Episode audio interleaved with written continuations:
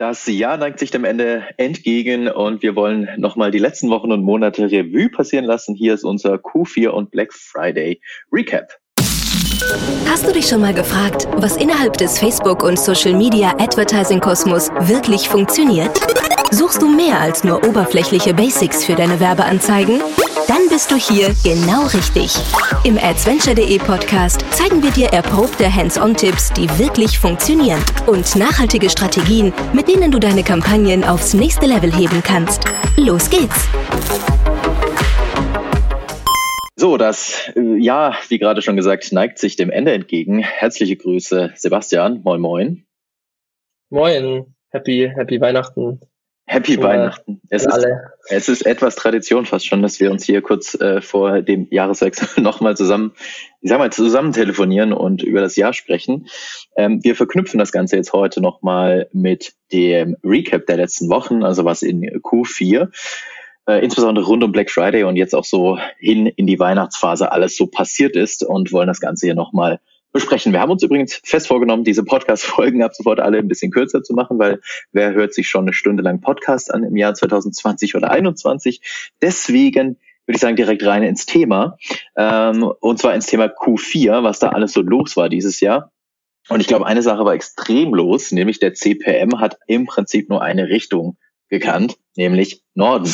Der ist im Vergleich zu dem, was im März, April passiert ist, genau in die gegengesetzte Richtung gelaufen, nämlich sehr, sehr, sehr weit nach oben. Wir haben darüber ja auch schon ähm, in der Folge mit Jan gesprochen, dass wir davon ausgehen, dass der CPM sehr stark steigt und das ist tatsächlich auch passiert. Ich weiß nicht, ob du das auch gesehen hast, aber bei uns ist es tatsächlich wie so eine wie so eine Rakete nach oben geschossen, der CPM. Mhm. Und zwar in solche Höhen, die, die, die waren tatsächlich noch nie da. Also ich habe noch nie, noch nie so einen hohen CPM gesehen auf Facebook und Instagram wie dieses Jahr an Black Friday. Das war Wahnsinn.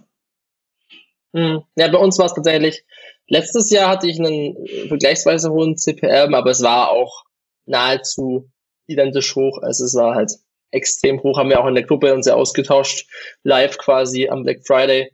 Jeder hat seine Screenshots reingepostet und äh, ja, ging auf jeden Fall alles nur nach oben. Äh, neben CPM auch hoffentlich der ROAS natürlich, ne? Also ja, genau. Also in den, in den, meisten Fällen vermutlich schon, aber nicht in allen Fällen. Ähm, aber das ja. war schon, das ist auf jeden Fall eine Sache, die vermutlich halt getrieben wird durch die ganze Entwicklung diesen Jahres, durch Lockdown und Co. Und der extrem ja. starke Druck auf E-Commerce hat einfach dazu geführt, dass der CPM extremst hoch war dieses Jahr. Äh, auf der anderen Seite muss man schon noch sagen, die Conversion Rates waren auch extrem hoch, aber das ist schon eine Sache, die man sehen kann. Dieses Jahr zum Vergleich, ähm, wenn ich das hier in meiner äh, tollen Grafik anschaue, dann lag der CPM letztes Jahr äh, am Black Friday bei knapp äh, 9 Euro und dieses Jahr lag er bei knapp 13 Euro. Das ist doch ein ganz schön ordentlicher Sprung, muss ich sagen. Mhm. Ähm, und was ich erstaunlich finde, tatsächlich, und das ist anders im Vergleich zu letztem Jahr, wir wollen ja nicht nur Black Friday Recap machen, sondern wir wollen ja Q4 Recap machen. Ähm, der CPM ist auf einem relativ hohen Niveau die ganze Zeit auch geblieben danach noch. Letztes Jahr im Dezember ist ein bisschen weiter runter abgeflacht, als es dieses Jahr der Fall ist. Ähm, das ist schon erstaunlich und das hat dann jetzt gerade nach Black Friday dann doch für, ja, sag mal, ähm, für, für Projekte, die eben keine Gifting-Produkte haben, also keine Geschenk, klassischen Geschenkprodukte haben, schon zu einer sehr schwierigen Situation geführt. Das konnte während des Black Fridays noch irgendwie ausgeglichen werden, durch die Aktion eben, durch höhere Conversion Rates. Aber danach, als die Aktion vorbei war und der CPM weiterhin hoch blieb, war das schon eine herausfordernde Phase, muss ich sagen. Ja. ja. Und was wir ehrlicherweise etwas unterschätzt haben. Ähm, wir haben, ich sag mal so, den Hangover nach der, nach der Black Friday Phase, nach den ganzen Sale Phasen etwas unterschätzt. Da waren wir etwas zu optimistisch, dass dieses Jahr der, der Druck, sage ich jetzt mal, noch, noch ein bisschen höher ist aufgrund Lockdown und Corona und, und Pipapo. Ähm, der war aber tatsächlich da und das hat schon in einigen Fällen, naja, fünf Tage, sieben Tage gedauert, bis dann sozusagen wiederum die äh, Käufer reingekommen sind, die dann halt Weihnachtsgeschenke ganz klassisch kaufen. Ähm, aber da gab es bei uns definitiv halt so eine Art, ja, ich sage jetzt mal eine Hangover-Phase, in den allermeisten Fällen zumindest. Ähm, ja, das äh, ist das, was ich hier auf jeden Fall gesehen habe. Wie, wie war das denn, ähm, ja, wir haben auch schon drüber gesprochen zum Thema Budget, wie war das denn ähm, bei dem, was du gesehen hast? Also wir haben es äh, dies Jahr so gemacht, dass wir da sehr, sehr, sehr offensiv reingegangen sind am Black Friday, also sehr offensiv mit den Budgets gestartet sind, ähm, was ähm, auch in den aller, also in allen Fällen tatsächlich auch der beste Weg war. Ähm, und dazu geführt hat, dass man schon sehr viel ähm, ja einfach reinholen kann tatsächlich und sich sehr weit vorne in den Zug reinsetzen kann, sage ich jetzt mal. Hast du es auch gesehen? Ja, so war es auf jeden Fall bei uns auch. Also ich habe auch jedem Kunden gesagt, ähm, der ein, einigermaßen was ausgeben möchte, lieber höher starten als mit, mit zu wenig, weil wenn es zu wenig ist und wir skalieren wollen, wird es sehr schwierig, überhaupt in den Spend ranzukommen, den man haben könnte, wenn man höher gestartet wäre. Dementsprechend, also es war ähnliches Szenario wie, wie bei euch. Also wir sind auf jeden Fall mit wesentlich mehr Druck reingegangen ähm, was halt dann wichtig ist, das haben wir jetzt vorher vor dem Podcast auch ja schon gesprochen, dass man halt dann immer noch im Überblick behält, was passiert am Tag danach. Also je nachdem, wann man halt die Black Friday oder die Black Week gestartet hat, ähm, da musst du einfach bei den Budgets sehr, sehr, sehr stark dranbleiben. Also es ist nicht wie unserem Jahr, ne, wo du einfach das durchlaufen lässt, sondern du musst wirklich extrem aufmerksam sein. Ähm, okay, wenn ich am Samstag jetzt runter regulieren will, hast du ja vorher auch erwähnt, dann am besten schon am Freitag die Budgets senken, weil sonst ja. tickt Facebook da so rein. Das ist brutal. Ja. Das haben wir tatsächlich in unserem kleinen kurzen Vorgespräch vorhin besprochen, dass es, äh, wenn man mit ja. sehr offensiven Budgets startet, ist es, das ist in gewisser Weise ein Spiel mit dem Feuer, ähm, weil man muss ja. diese hohen Budgets auch wieder einfangen und zwar nicht während eines Tages wieder einfangen. Heißt also, wenn ich ein Tagesbudget von angenommen 10.000 Euro gesetzt habe und dann ähm, morgens um acht oder so erst das Budget runterreguliere, dann ist das System, das, das, das Budget-Pacing-System äh, nicht so schnell, ganz offensichtlich, dass es auch während dieses Tages das Budget dann unterhalb dieser Grenze lässt, die ich neu setze. Also angenommen, ich habe 10.000 Euro, setze die Grenze dann aber nur auf 2.000 Euro, dann wird an dem Tag sehr, sehr, sehr wahrscheinlich deutlich mehr als 2.000 Euro ausgegeben. Und das ist wirklich gefährlich. Das kann sehr, sehr gefährlich sein. Und deswegen ähm, hat ähm, oder ergibt es sehr viel Sinn, dann direkt an dem Tag sehr spät abends, also am Black Friday sehr spät abends, das Budget wieder deutlich zurückzufahren tatsächlich, weil sonst mhm. ähm, ja die Gefahr besteht, dass man halt deutlich overspendet an dem nächsten Tag. Ähm, das ist wirklich gefährlich, ja. da muss man auf jeden Fall muss man auf jeden Fall einen Blick drauf haben, ähm, weil sonst rennt dir das tatsächlich einfach davon. Ja, was wir beispielsweise auch gemacht hatten, das war jetzt auch ein Test, sage ich mal, fürs, fürs aber was jetzt eben auch Basis des Budget-Pacing die Sache ist, wenn du am Vortag viel ausgegeben hast, haben wir einfach eine Regel festgelegt in der Nacht, einfach eine Kampagne, alle Kampagnen gekillt und dann halt in der Früh wieder gestartet um, um 8 Uhr. Weil manchmal, wenn du um 6 Uhr bis 8 Uhr schon irgendwie 2000 Euro ausgibst, ist halt die Frage, wie effizient ist halt da der Spend. Das ist immer ein bisschen so die, die Frage. Ich meine, es ist schwer zu beantworten, ob das jetzt am Schluss was gebracht hat schwer zu sagen, kann man auch schwer auswerten, aber ähm, ich finde, wenn du halt schon früh mit 2K Spend rausgehst und dann, ich meine, die Performance noch nicht so überzeugend ist, dann ist halt relativ schwierig, da eine, nee, ist eine valide Aussage auch zu treffen, ist es okay, den, den Spend so zu lassen, ne? wie weit ist der Shop schon am Tag, wie ist die Conversion Rate und so weiter und so fort. Ja. Ja, auf jeden Fall. Also es ist, wenn man da sehr offensiv reingeht, so wie du auch sagst, man muss da ganz, ganz, ganz, ganz eng dranbleiben äh, und das ganz eng im Blick ja. haben und dann lieber proaktiv auch wieder in die andere Richtung gehen. Also lieber, lieber nochmal proaktiv äh, vorausschauen, einen Schritt zurückgehen äh, und dann wieder ein bisschen, bisschen das Budget anziehen, falls die Performance da ist, als dann quasi ins offene Messer, sage ich jetzt mal, reinzulaufen. Mhm. Lass uns mal über Creatives sprechen. Lass uns mal über Creatives sprechen. Es gibt da ja immer das, äh, ich sag mal, das Narrativ des Mobile First Video Creatives. Äh, das heißt, irgendwie äh, total abgefahrene Videos zu bauen, die dann irgendwie halt die verschiedenen Offers zeigen und äh, so weiter und so fort und noch so eine Art Campaign-Theme haben, also irgendwie noch was ganz Verrücktes passiert irgendwie im Hintergrund. Ähm, das war tatsächlich so, ähm, dass äh, das in keinem Fall bei uns die Top-Performer Creatives waren. Ähm, also alles Abgefahrene, was in irgendeiner Art und Weise dem klassischen theoretischen Best Practice folgt, irgendwelche Mobile First Videos zu bauen, hat in keinem Fall am besten funktioniert, sondern was im besten Fall funktioniert hat, waren tatsächlich die relativ simplen, sehr einfachen, ganz klassischen Link-Ads beispielsweise. Und ich würde es gar nicht so sehr aufs Anzeigenformat äh, beziehen, also Link-Ad, Collection Ad, Carousel Ad, sondern ich würde es tatsächlich auf das Thema statisches Creative beziehen, weil ähm, ich selbst habe dann auch an dem Abend irgendwann mal spät abends ein bisschen durch Instagram durchgescrollt und ähm, es war ja einfach nur verrückt, wie man da zugeballert wurde an dem Tag mit hier ein Sale, da ein Sale, da ein Sale. Und ich glaube, die Aufmerksamkeitsspanne bei jedem Mensch ist ja sehr, sehr, sehr begrenzt. Und wer zur Hölle zieht sich an so einem Tag 15 Sekunden irgendein Video rein, um dann zu erfahren, dass für ein Deal er bekommt? Nobody. Also es macht halt einfach keiner. Und ja, das absolut. hat sich halt genauso auch aus den Ergebnissen rauslesen äh, lassen, dass einfach ganz simple, sehr einfach gedachte statische Creatives ähm, die beste Performance bei uns gezeigt haben. Und wir haben das intern bei uns im Recap ähm, Poco Domäne Ads genannt. Weil ähm, ich, ich sage jetzt mal so, das Prospekt, die Broschüre von Poco Domäne, dem äh, Möbelhaus, äh, äh optisch jetzt nicht unbedingt ein Highlight, aber trotzdem immer sehr simpel, sehr einfach und sehr stark auf den Deal aus. Und genau diese Creatives, genau diese Art von Creatives, die haben mit Abstand am besten performt bei uns. Ja. Nee, ich denke, also das ist auch was, was man unterm Jahr sieht, welche Performer, Best Performer habe ich. Wenn ich Best Performer habe, wie Link-Ads beispielsweise, die ich einfach umbauen kann zu Rabatt-Ads oder Offer-Ads, dann ist es einfach ein absolutes, ja, eigentlich ein No-Brainer, um das umzusetzen. Man klatscht dann Rabatt drauf, macht es mit drei, vier verschiedenen Ads, legt das Zeug nach und dann haut man das rein. Also macht dann vielleicht noch Story Creatives halt dazu im 9 zu 16 Format und dann ist meistens, äh, ja, ich sag mal so, hat man die Sachen gemacht, die den meisten Impact haben würden. Also dann da irgendwie High Production Video oder so zu machen. Ja, vielleicht halt Branded Content eben, ne, dass wenn sowas da ist, dann dann eher, eher schon vielleicht noch. Aber ansonsten ja, Best Performer meistens ja, ich glaube, dieses, diese High-Production-Videos oder Mobile-First-Videos kann man schon nutzen, aber eher schon eher vorgelagert vor dem eigentlichen ähm, Deal, um in gewisser Weise eine Art Hype aufzubauen, wenn man diese Strategie hat. Ja. Aber während dieses Tages allein wegen der sehr, sehr, sehr begrenzten Aufmerksamkeitsspanne, da wollen die Leute einfach nur sehen, Produkt, Rabatt, jetzt.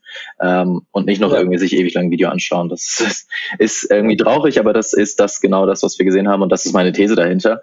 Und ähm, ja, das äh, hat sich sehr stark abgezeichnet.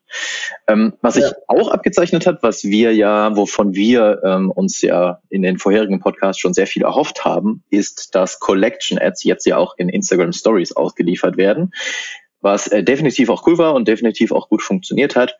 Es gibt nur ein kleines Problem damit. Und zwar, wenn du in diesen Collection Ads ein statisches Image nutzt, dann werden die zugeschnitten und äh, zwar sehr unschön zugeschnitten, das heißt, er wird so leicht reingezoomt. So, und wenn du jetzt halt den Rabatt, also die Rabatthöhe irgendwo am Rande deines Bildes äh, oder einen Textstörer am Rande deines Bildes positioniert hast, sagen wir es mal so, sieht mittelmäßig gut aus. Und ähm, das, liebe Freunde bei Facebook, äh, wäre eine Sache, die ich mir wünschen würde, dass man das lösen würde. Das tritt in den Fällen, äh, die wir gesehen haben, nur dann auf, wenn man wirklich ein statisches Bild für Collection Ads nutzt in Stories. Bei Videos wohl nicht. Da findet kein Reinzoomen statt. Deswegen verstehe ich nicht so ganz, warum es dann bei einem statischen Creative äh, passiert und bei Videos nicht. Aber das war, ja, das waren so unnötige Stolpersteine, sagen wir es mal so. Hm, ja, um, um Bewegung vermutlich zu erzeugen. Um im Video mal wieder weiter zu pushen, anstatt einfach ein statisches Creative zu haben, was wahrscheinlich am Schluss sogar besser funktioniert hätte. Deswegen, das ist das ist gut möglich, ja. Dann ähm, ja. auch in, in der Ecke Creative, ähm, was tatsächlich auch extrem gut funktioniert hat ähm, und was wir auf jeden Fall auch für nächstes Jahr wieder auf dem Plan haben, sind die geliebten Passion Page Ads, also Werbeanzeigen, die über Third Party Pages ausgesteuert werden, also nicht über die eigene Brand Page und sozusagen man sich selbst ein Advertorial baut. Das hat extremst gut funktioniert. Auf jeden Fall eine Sache, die wir nächstes Jahr auch wieder tun werden. Ja, same hier. Passion Pages sind, äh, seit wir äh, das erste Mal im Podcast drüber gesprochen haben, nutzen wir die in den allermeisten Accounts und es funktioniert auch in den allermeisten Accounts sehr, sehr gut. Ähm, solange, sage ich mal, der Kunde nicht draufkommt und es nicht zu negativen Feedback kommt, das hatten wir auch schon mal, aber an sich, wenn es wenn's, wenn's gut aufgezogen ist, dann funktioniert es gerade in so Sales-Aktionen sehr, sehr gut. Also same, ja. same Experience hier. Okay, dann lass uns mal von Creatives über das Thema Offers und Angebote sprechen, ähm, vor allem über das Thema Timing sprechen. Ähm, wann äh, hast du gesehen, war es am sinnvollsten, mit den, mit den Aktionen, mit den Deals zu starten? Oder ähm, was war da der beste Weg? Was hast du da gesehen? Also, da haben wir vorher auch kurz äh, gesprochen. Ähm, ich finde, zu früh ist halt, mein, ich hatte schon die erste Black Friday gesehen, das war Ende Oktober. Ich glaube, es war Gymshark oder so. Die haben irgendwie Ende Oktober schon die erste Ad gestartet. Ich meine, wenn du natürlich ein sehr, sehr hohes siebenstelliges Budget hast, da reinlegen willst, dann kannst du natürlich schon so viel starten, um einfach maximale Reichweite und Engagement zu sammeln ähm, und es einfach die Leute auf diesen Tag eben, eben quasi zu, zu vorzubereiten. Ähm, für die meisten Kunden bei uns, sage ich mal, ist ein Zeitraum von zwei, Tag zwei Wochen davor, denke ich, so frühestens sinnvoll Und wenn man die Kommunikation da schon vielleicht ein bisschen anpasst, wird es aber halt natürlich dazu führen, dass Leute halt weniger kaufen würden, dass natürlich die Performance davor halt aufgrund von der Ankündigung natürlich auch runtergehen wird. Dementsprechend ist es halt auch so ein zweischneidiges Schwert. Fange ich jetzt schon viel mit der Kommunikation an, sammle ich irgendwie Leads, was ja auch gut funktioniert für den Black Friday oder für den Start der Black Week oder ähm, warte ich jetzt eine Woche davor. Ich meine, die Leute wissen es mittlerweile schon, dass der Black Friday stattfindet. Das ist nicht sowas wie vor fünf Jahren, als die wenigsten den noch kannten. Aber ich denke, also für, die, für das, was wir jetzt bei den Kunden angefangen haben, ist eine Woche davor in der Kommunikation sinnvoll, denke ich, anzufangen.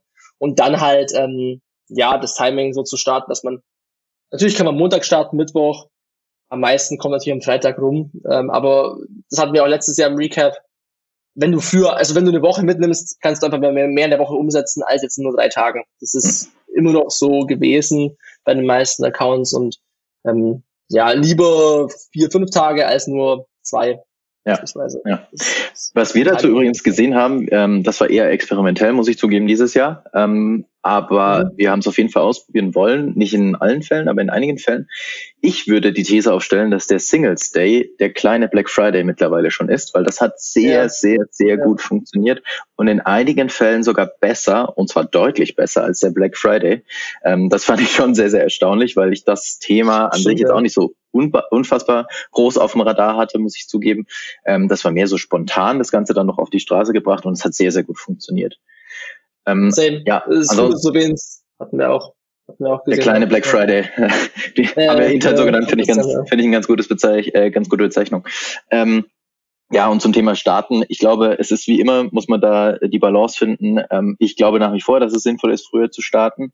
Was man aber bedenken muss, wenn man halt früher startet, zum Beispiel am Montag startet, ähm, das ist das, was wir gesehen haben, wenn man am Angebot während der Woche nichts ändert, dann ist die Wahrscheinlichkeit ja. für eine sehr hohe Spitze, also für einen Peak dann am Freitag eher gering. Das heißt, das ist da, das ja. Gesamtniveau ist über die Woche höher, aber die Spitze ist dann nicht so extrem, ähm, als ja. wenn du halt einfach nur an dem Freitag was machst.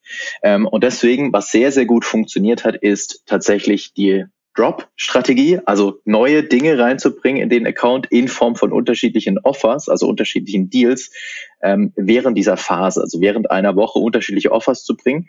Zum Beispiel äh, Montag bis Mittwoch 30 Prozent auf Kategorie 1, äh, Donnerstag und äh, Freitag oder sowas äh, 30 Prozent auf alles und dann nochmal 40 Prozent auf Kategorie XYZ oder so. Ähm, zu viel ist auch nicht gut, also zu viel Wechsel ist auch nicht gut, aber es macht schon Sinn, dann da nochmal bisschen zu variieren. Und damit kann man dann nochmal immer wieder neue Spitzen tatsächlich draufsetzen. Ähm, und vom Offer her an sich ist natürlich schwierig zu sagen, du brauchst pauschal immer 30 Prozent oder du brauchst pauschal immer x Prozent. Ich glaube, irgendwo, die Wahrheit liegt irgendwo zwischen, es kommt immer natürlich aufs Brand an und wie oft ein Sale grundlegend gespielt wird. Aber ich glaube, die Wahrheit liegt irgendwo zwischen 30 und 50 Prozent. Ähm, das ist so mein Eindruck. Weil ich glaube, alles über 50 Prozent, das möchte ich noch kurz erwähnen an der Stelle, das ist wieder schädlich. Also dann wird's wieder so, mhm. dass die mhm. Leute dann wirklich mittlerweile auch sagen, ey, wenn du 70 Prozent auf dein Produkt gibst, ähm, dann kann es einfach auch nicht gut sein. Ähm, deswegen, das würde ich auch bedenken. Ich würde da, gibt's irgendwo einen Sweet Spot, den gilt es vielleicht unterjährig rauszufinden, dann für nächstes Jahr, ähm, würde ich auf jeden Fall einen Blick haben. Genau. Ja. Ähm, also tatsächlich hatten wir auch äh, bei zügig Rabatten vielleicht auch was noch ähm, durchaus Möglichkeit. Ich meine, das ist immer so ein bisschen Frage, also diese Klassen Peak bekommst du wahrscheinlich nicht hin, ohne einen Rabatt. Aber wenn du zum Beispiel einfach was on top legst und irgendwie mehr auf Nachhaltigkeit fokussiert bist und jetzt keine Rabatte geben möchtest, beispielsweise, gibt's ja auch durchaus diverse äh, Companies, die jetzt da eher so äh, eingestellt sind, dann ist vielleicht auch ein, einfach ein Gift on top oder, oder was, was ja. zusätzliches dazu manchmal auch schon ausreichend genug, sofern ich nicht die ganze Zeit halt schon sowas mache. Also das ist natürlich immer, wie du es gesagt hast, hier bei Rabatten genauso. Wenn ich halt immer Rabatte mache, dann wird natürlich 25% Rabatt ja halt Zero einschlagen, wenn ich halt woanders 30 bis 50 bekomme. Ja. Also das ist ja wie bei allen so. Ja. Also das ist auf jeden Fall auch eine, auch eine Sache, die wir gesehen haben bei all den Kunden, die einen Good Cause dann auch im Ende verfolgen bei uns. Ähm, das war zum Beispiel ja. bei Everdrop so, das war bei Jungglück zum Beispiel so. Da gab es dann immer noch ähm, quasi ja Aktionen, die eben der Umwelt dienen. Sagen wir es mal so, Plastik aus dem Meer plus ein Rabatt, ähm, 20 Prozent Rabatt plus 20 äh, Kilo äh, Plastik aus dem Meer fischen zum Beispiel diese Aktionen haben extremst gut funktioniert, weil man sich dadurch halt von diesem klassischen nicht gibt, gibt einfach nur einen Rabatt und dann ähm, ist gut, einfach sehr gut, äh, sehr stark abheben kann tatsächlich. Ja. Ähm, das äh, ist auch eine Sache, die man, glaube ich, nächstes Jahr so mit reindecken sollte in das ganze Game. Also dieses klassische 30% Rabatt. hat sich so ein bisschen vermutlich auch abgenutzt tatsächlich, ja. Mhm. Mhm. Ähm, was ich ganz süß fand, so als Idee, das kann man vielleicht, finde ich, das ja mitnehmen, noch ähm, so Ideen wie, dass jede x-te Bestellung im Shop noch einen Gutschein bekommt. Zum Beispiel so als Surprise, als Mystery Offer. Fand ich eine ganz süße Idee, kann man auf jeden Fall mal mitnehmen. Äh, für nächstes Jahr hat sich mehr oder weniger spontan ergeben, weil äh, ja das in einem Fall sozusagen so durchgeführt wurde. Äh, war nicht auf der Planung drauf, aber ist auf jeden Fall eine Sache, die ich für nächstes Jahr mitnehme. Äh, und letzter mhm. Punkt zu den Offers. Wie jedes Jahr, keep it simple, auch auf deiner Seite. Streichpreise, der beste Weg, less friction und keine verrückten äh, äh, äh, Gutscheincodes, sondern ganz einfach, ganz simpel, ganz straight. Ist definitiv der beste Weg, ja. Ja, super. Ähm, dann lass uns nochmal über Thema Bidding und Targeting sprechen und da noch so ein bisschen in Richtung die Weihnachtsphase kommen, ähm, damit wir hier den Zeitrahmen nicht völlig sprengen. Ähm, lass uns mal beim Thema Bidding starten, ähm, was, ähm, was da extremst gut funktioniert hat. Ähm, das haben wir versucht Anfang November über, ähm, über Split-Tests rauszufinden, ist, welches Conversion-Window auf Anzeigengruppenebene am besten für, für, für Offers funktioniert. Da gibt es ja entweder die Möglichkeit auf ähm, sieben Tage Klick, One-Day-View, äh, sieben Tage Klick oder One-Day-Click, One-Day-View gibt's glaube ich auch, oder nur One-Day-Click. Und ähm, was wir da rausgefunden haben über diese Split-Tests war eben, dass gerade wenn man so ein, so Deal hat, der das One-Day-Click-Conversion-Window ähm, am besten funktioniert hat. Und dieses Wissen haben wir dann sozusagen auch für den Black Friday angewandt. Ähm, und was passiert da dann rein technisch? Rein technisch wird sozusagen auf die Nutzer optimiert, die halt klicken und innerhalb von einem Tag kaufen. Und das ist ja im Endeffekt genau das, was du willst während so einer Phase. Und das hat sehr gut funktioniert. Auch eine Sache, die wir so für nächstes Jahr äh, mitnehmen werden, sag ich mal. Ja. Ja. Ja, auf jeden Fall. Das äh, ist auch ein cooler, cooler Test. Also das haben wir jetzt so nicht getestet. Wäre auf jeden Fall auch dementsprechend, denke ich, ein gutes Learning, was man für ja generell die Drops-Geschichte und allgemeine Aktionen mitnehmen kann, ähm, wenn das besser funktioniert. Das ist auf jeden Fall eine sinnvolle Einstellung. Ich denke, viele Leute sind dann überfragt, was wähle ich jetzt hier aus. Ne? Also ja. Seven Day Click, One Day View ist Produkt dafür geeignet, aber gerade in so einer Zeit auf jeden Fall. Ja. Ähm, bezüglich Vielleicht Geburtsstrategien noch? Ja, genau, Geburtsstrategie wollte ich auch gerade ansprechen. Was habt ihr da gemacht? Wir hatten ja auch letztes Jahr darüber gesprochen, dass man da teilweise mal etwas wildere Geburtsstrategien noch gemacht hat. Wie sieht's dieses Jahr aus?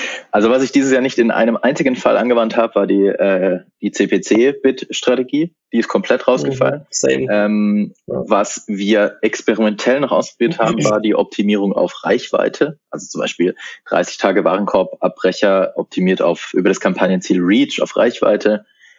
Turns out hätte man auch lassen können. war im Prinzip total unnötig, hat eigentlich noch mehr Aufwand beim Kampagnen-Setup gemacht. Fällt auf jeden ja. Fall für nächstes Jahr komplett raus. Also auch da gilt im Endeffekt, keep it simple äh, und, und das wird am besten funktionieren. Ähm, bei uns war das ähm, Lowest Cost Bidding äh, im Retargeting äh, und Cost Cap Bidding im Top Funnel. Ähm, und das war im Prinzip das, was du brauchst. Mehr brauchst du nicht. Ja, ja same. Also ich habe, wir haben auch Cost Cap, Lowest Cost, vielleicht ein paar Value-Kampagnen noch, aber keinerlei Traffic-Kampagnen, kein CPC-Bidding, kein Bitcap mit Bully-Methods, was weiß ich was nicht alles. Surfing and Bully-Method. Und, ja, ja, äh, genau. Eigentlich lernt man immer mehr als Facebook-Advertiser im Jahr 2020 oder 2021, dass man alles, was man gelernt hat, vergessen kann und einfach nur noch es so simpel wie möglich macht und einfach möglichst viel Creatives äh, wie und Offers halt gestaltet, ne? dass an der Front einfach ja. wesentlich mehr ja. einfach rein, äh, neuen Content reinhaut. Ja. Das ist tatsächlich so, ja. Und vielleicht noch zum Thema Targeting. Das ist eine These, die ich ja ähm, oder die wir ja davor schon vertreten haben, ähm, du ja genauso ähm, und ich nach wie vor vertrete und die ähm, einfach funktioniert hat. Es ist für mich die falsche Strategie, nur Retargeting während dieser Phase zu machen. Ja, der ja. CPM steigt, das ist richtig, aber eben auch die Conversion Rate steigt und die steigt ähm, in all dem, was wir sehen, die steigt auch im Prospecting, also auch im Top Funnel und zwar extrem. Ja. Und deswegen gleichst du das in den aller, allermeisten Fällen aus, den steigenden CPM durch die Conversion Rate und für eine Skalierung während dieser Woche oder während dieses Tages, wie auch immer, macht es halt einfach total viel Sinn, auch noch im, im, im Top-Funnel ähm, reinzugehen und rein zu skalieren. Ähm, und was da sehr gut funktioniert hat, war zum Beispiel die Erstellung von Lookalikes der Black Week-Käufer von letztem Jahr beispielsweise. Ähm, klassisch Open Targeting, as always. Also go broad or go home zum Beispiel. Ähm, und ähm, was wir auch immer mit dabei hatten, war eine Lookalike von den Käufern der letzten drei bis sieben Tage, immer ein bisschen abhängig vom Volumen. Ähm, auch das, weil dann werden ja quasi Lookalikes von denen erstellt, die während der Offerphase gekauft haben. Das ist ja wiederum genau das, was du willst. Ähm, ja, das hat auch extremst gut funktioniert und tatsächlich halt einfach auch da einen offeneren Ansatz im Targeting und nicht zu sagen, ich habe ein Produkt, was nur für Frauen ist, ich spreche nur Frauen an, sondern da dann definitiv natürlich auch die Männer mit reinnehmen, weil ähm, während eines Black Fridays werden natürlich auch Geschenke gekauft. Ja, und das hat extremst gut funktioniert. Ja. Nee, also ich bin da genauso wie du äh, vom Setup unterwegs gewesen. Äh, go Broad Go Home. Äh, ein paar interessensbasierte Zielgruppen. Lookalikes mit Lookalike Expansion habe ich auch noch mit, mit drin hm. gehabt. Ja. Also die Lookalike Expansion mit drauf. Konsolidierte Lookalikes, super value-based alles, was man eben so, äh, was man so aus unserem Podcast kennt, ähm, genutzt. Und auch im Retargeting äh, habe ich es jetzt schon so gemacht, dass ich zwar unterschiedliche Kampagnen hatte mit unterschiedlichen Angeboten, aber wenn ich Retargeting gemacht habe, habe ich auch sehr viel konsolidiert im Retargeting. Ja. Ich sage mal so, wenn man die Auswertung jetzt nicht braucht im Nachhinein, um zu sagen, okay, 30 Tage Engagement hat besser funktioniert als 60 Tage Engagement und man kann es sich leisten, es zusammenzufassen, dann sag ich mal, why not? Ähm, wenn, wenn das Messaging sowieso überall gleich ist, die Copy sich nicht unterscheidet, dann muss es ja nicht zwangsweise segmentiert werden. Deswegen, so haben wir es da auch gemacht. Ähm, und ja, sehr, sehr, sehr basic, versucht einfach nicht zu viel auch zu machen. Ne? Also das Ganze sehr überschaubar, simpel zu halten und einfach, äh, sage ich mal, Facebook den optimalen Budgetspend äh, zu geben auf die unterschiedlichen Anzeigengruppen. Ja, exakt funktioniert es eigentlich meistens. Exakt, ja. Auf jeden Fall. Also insgesamt war das schon, äh, ich glaube, das krasseste Q4 ähm, ever bisher, so wie es auch erwartet war, aufgrund halt all der Thematik, die dieses Jahr passiert ist. Das war schon echt, echt crazy. Ähm, und was äh, tatsächlich auch nochmal für ähm, ehrlicherweise mehr Arbeit äh, äh, gesorgt hat als, als erwartet, war dann die Phase danach, weil eben mhm. dieses Jahr auch Dinge anders sind und was dieses Jahr durchaus anders war und ähm, das äh, ja, habe ich vielleicht so auch nicht kommen sehen, ist, dass die die Last Shipping Dates, also der letzte Tag, an dem noch was versendet werden kann, damit es dann auch ankommt bei den Kunden, äh, früher sind halt einfach als die Jahre davor. Also die ja. Jahre davor war es irgendwie immer so der 21., teilweise sogar der 22. Dezember. Dieses Jahr war es in ganz vielen Fällen auch aufgrund eines sehr krass starken Black Fridays war es in ganz vielen Fällen einfach der 15. Das heißt, du hast dann nach dem Black ja, Friday einfach noch 14 Tage gehabt und in diesen 14 Tagen musstest du unglaublich viel nochmal platzieren, das ganze Messaging anpassen. Das mhm. war auch nochmal mindestens ein genauso großer wilder Ritt wie der, wie der ja. Black Friday selbst. Ich meine, selbst als Privatperson warte ich auch noch auf Pakete von Black Friday teilweise. Ne? Es ist noch nicht alles gekommen oder so. Also Zalando hat beispielsweise einfach Sachen storniert oder es kam nicht an oder es hängt immer noch bei der DHL. Also das ist echt krass. Also was, was wir jetzt noch gesehen haben, wir haben es bei ein paar Kunden noch jetzt gestern, heute angepasst, das Messaging für, also heute ist jetzt der, äh, was haben wir heute, den 19. Ähm, UPS Express beispielsweise, weil die schippen halt noch bis mhm. zum, ja, bis morgen noch garantiert, bis Weihnachten, dass man vielleicht da noch ähm, was macht, wenn es möglich ist, aber wenn man halt bei DHL da ausgeliefert ist dem, dann ja, ja. No chance, dann, dann müsste Es war tatsächlich, also nicht immer war es DHL, ich möchte DHL gar keine Schuld geben, die haben ja, äh, wirklich ja. genug zu tun dieses Jahr, sondern es war auch häufig, weil das Lager, die Lagerkapazität, die Infrastruktur ja, völlig überlastet war und es gar nicht zu DHL kam. Also die Schnittstelle halt einfach völlig, völlig überlastet war. Ja. Aber ja. ich wusste halt, die Postleute sehr, sehr harten Job auf jeden Fall gerade aktuell in der Zeit haben und äh, genug zu tun haben. Also das ist, das ist so ist das, so ist ja. das. Deswegen meinen großen Respekt davor. Ähm, genau. Und eine Sache, die wir auch noch dieses Jahr gelernt haben, Leute, get your customer support straight. Und zwar, ihr müsst da wirklich Leute haben und zwar genug Leute haben und genug Ressourcen haben im Customer Support während diesen Phasen, ähm, weil da Rückfragen kommen, weil da Probleme aufstehen, äh, entstehen. Und diese Probleme sollten, müssen ganz dringend möglichst zeitnah einfach beantwortet werden, weil sonst, ja, merkt man ganz klar direkt eine Auswirkung, weil ähm, man kann ja schließlich so eine Werbeanzeige kommentieren. Ähm, und das ist halt auf Dauer echt nicht so super schön. Deswegen, ähm, ja, da sollte man auf jeden Fall genügend Ressourcen einplanen dafür. Das ist auch noch ein großes Learning, ähm, ja, was, was bei uns sozusagen entstanden ist. Ja, Ich glaube, das war's, oder? Das war, äh, wir haben dieses Jahr gar keine, gar keine Weihnachtsmütze auf, aber das war unser äh, Q4 nee, Weihnachts äh, Recap 2020. Ähm, was bleibt an der Stelle noch zu sagen? Ähm, vielen Dank für ein verrücktes Jahr, auch an dich, äh, dass wir hier ja. das ganze Jahr wieder ähm, crazy Dinge zusammen gemacht haben, ähm, auch hier in diesem Podcast. Ähm, Vielen Dank an das, äh, an alle Teams bei allen Plattformen, an alle Menschen bei Facebook, bei Snapchat, bei Pinterest und bei TikTok natürlich auch. Ähm, und auf ein hoffentlich besseres 2021, ähm, was, was die ganze Welt bet äh, betrifft. Und äh, vielen Dank fürs Zuhören. Und jetzt äh, mit knapp 30 Minuten würde ich sagen, ziehen wir hier den Stecker und sagen. wir nehmen uns für nächstes Jahr äh, also vor 20 Minuten. Ne? Also das ist unser Neujahrsvorsatz nächstes Jahr, für, oder? Was, was sagst wir, du? Wir sind jetzt schon bei 30, wir werden besser. Ja, ich weiß, genau. We're getting there. Also, danke auch von meiner Seite. Danke. Alles zum Podcast, alles zum Podcast auf adventure.de slash podcast und jetzt tschüss. Tausend. Vielen Dank fürs Zuhören. Wenn dir diese Folge gefallen hat, dann hinterlasse uns eine Bewertung bei iTunes. Mehr Tipps rund um Werbeanzeigen auf Facebook, Instagram und Co. findest du auf adventure.de. Bis zur nächsten Folge.